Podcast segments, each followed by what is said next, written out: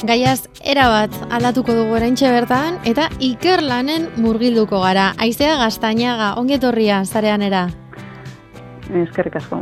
Aizea, transizio energetikoan, edo transizio energetikoari bide mateko, edo eh, bultzatzeko, hidrogenoa izan daiteke giltza.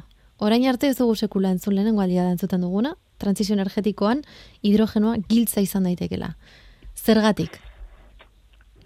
Bueno, e, bueno, nik giltza baino gehiago esango nuke e, bueno, ba, mm, deskarbonizaziorako ba, bueno, e, aukera bat izan daitekela, edo beste aukera bat, ba, momentu honetan, ba, martxan daude beste e, ba, bueno, ba, berriztagarrien integrazioa, elektrifikazioa, efizientzia energetikoa, eta beste zenbait aspekturekin batera.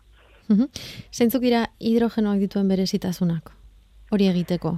Hau da, deskarbonizazioa egiteko, ez? Bueno, e, de, bueno deskarbonizaziorako bueno, ba, zenbait e, aukera planteatzen ditu. Azken finean, e, bueno, adibidez, ibilgailuetan e, erregai pilak erabiliz, e, bueno, ma, emisiorik gabeko e, ma, bueno, atrakzio bat e, albidetu dezake, adibidez hori mugikortasunean, bai. eta ba, adibidez e, industriako sektoreari dagokionez, ba, gaz e, naturala ordezkatu dezake errekuntza prozesuetan. Ados, gaz naturala ordezkatzen baldin badu, em, hidrogenoak zer egiten du gutxiago kutsatu? Osintzuk dira behantaia. Hori da, hori da, hori da, azkenean e, emisiorik gabeko e, ba, erreketa bat suposatuko luke. Eta horrek, ba, bueno, ba, azkenean, e, mm, bueno, ba, deskarbonizazioa nola e, albidet, albidetuko luke. Zuek, orain bertan, astapen fasean zaudete, hortxe dago proiektua, orain bertan, ez, e, bueno, ba, hori, ba, azten, esaten, esaten dugun bezala. Zer hori da. Bai, esan, esan. E, e, hori da, e, bueno, momentu honetan e, Eusko Jaurlaritzako e, elkartek e, deialdiko proiektu bat e, martxan jarri dugu, eta, bueno, pizka bat proiektu horren e, helburua da, ba, hidrogenoaren, e, ba, bueno, ba, azken erabileraren fase horretara bideratutako ba, garapen teknologikoak bultzatzea. Mm Eta zeren bila zoazte? Zein, izate, zein izango litzateke obiektibo idealena? Bueno, ba, azken finean, e, bueno, azken faseari buruz hitz egiten ari garenean, bueno, gu proiektua martxan daukagun proiektua zentratzen da bi sektoretan, mugikortasunean eta industrian. Bai, eta orduan, bueno, ba, mm, bai bi, bi sektore hauek, ba, erronka desberdinak dituzte, ba, hidrogenoaren integrazioari dagokionez eta gure asmoa proiektuan da, mm, bueno, ba, garapen teknologikoak egitea ba, bueno, behar den bultzada hori ba, ematen laguntzeko, ez?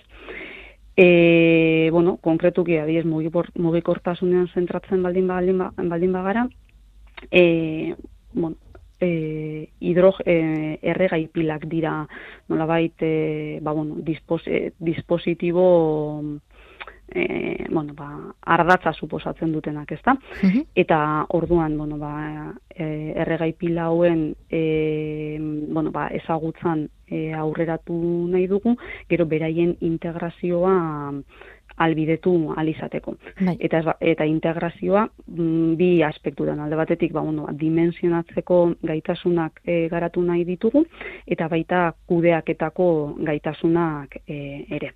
Uh kontutan eukin behar dugu mugikortasunean hitz egiten ari garenean, ba, bueno, erregai pilak e, beraiek bakarrik ez direla gai nola bait, e, ba, ibilgaiuek behar dituzten e, nola bait, ba, bueno, potentzi perfilak emateko, eta bateriekin batera hibridatu behar dira ibilgailuetan. Bai, eta orduan, bueno, ba, bi energi iturri edukitzerakoan, hor em, bueno, ba, erronka bat e, agertzen da, ba, bai dimensionamendurako garaian eta baita e, kudeaketako garaian ere. Zeintzuk dira laborategian e, erabiltzen dituzuen gaiuak? Hau da, oraintxe bertan lanean ari zaretela, nola egiten duzuen lana? Zirrikitu batetik ikusiko bazintugu lanean? E, bueno, ba...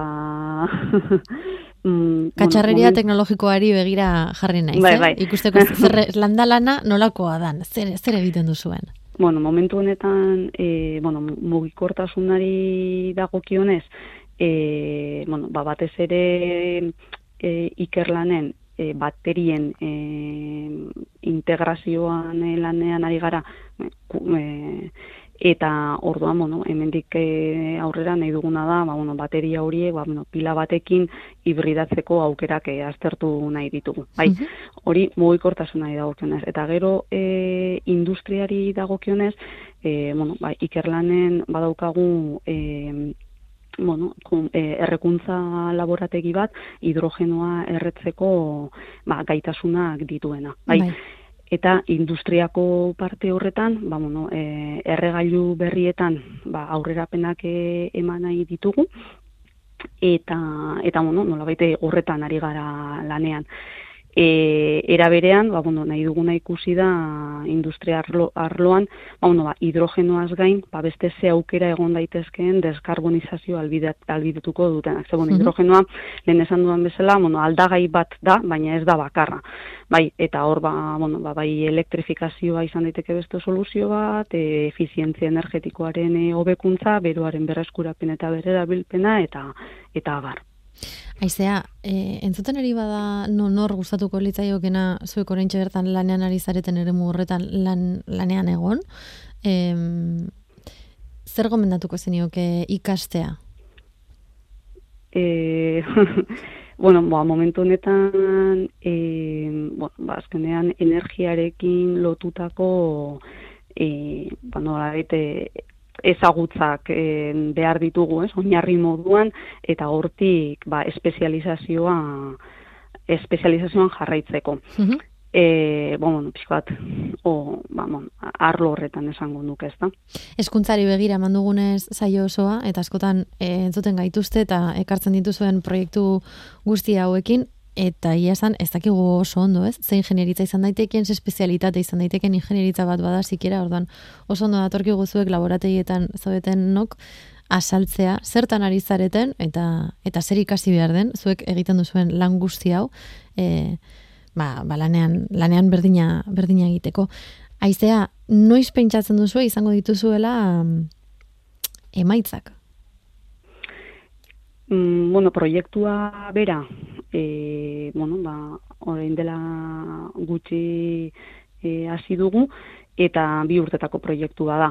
Eta, bueno, bai, espero duguna da, ba, bueno, e, datorren urtean zehar, ba, bueno, planteatutako e, ba, bueno, lerroi jarraituz, ba, bueno, emaitzak e, izaten astea. Bai, Hori, bai, ez horiek nola bait, ba, bai, e, gure asmoa da emaitza horiek, ba, bai e, aldizkarietan, bai konferentzietan, e, eta, eta baita bueno, nola baiteko aurkezpen desberdinetan, e, ba, bueno, ba, publikoari nola bait. E, Zabaldu ez? Zabaltzea, hori da. Aizu zen ere esan bar nizun, baia, hemendik bi urtera, hemen, hemen berriz ere elkartopo egiten dugun, emaitza horiek partekatu eta eta ikusteko, bueno, ikusteko entzuteko. Hori da, ba, ondo. Ba, nahi duzenean. Postuko gara pila bat, horrela baldin bada. Aizea gaztainaga, ikerlanetik, eskerrik asko, zarean egoteagatik. Zube, eskerrik